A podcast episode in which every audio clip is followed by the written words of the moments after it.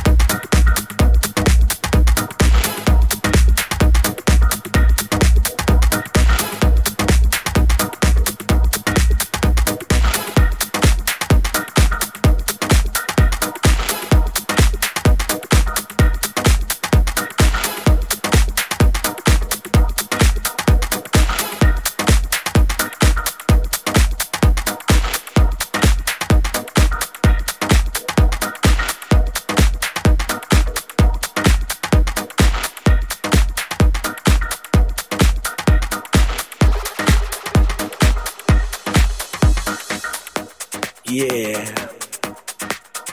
I've been standing right here, right beside you, all night, and I'm loving how I feel. You know? See, it happens to me every single time. I step into the dance, and the party's wham. I look everywhere, and I see something that links you and I together. You know?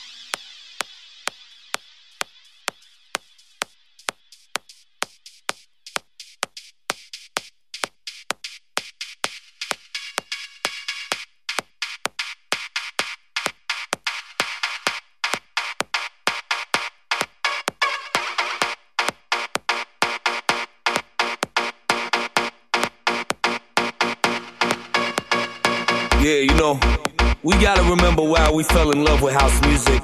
We gotta get back to the basics. I see people stressing out and spazzing out all the time, talking about what kind of style they like. They like it hard, they like it minimal, they like it techie, they like it tracky.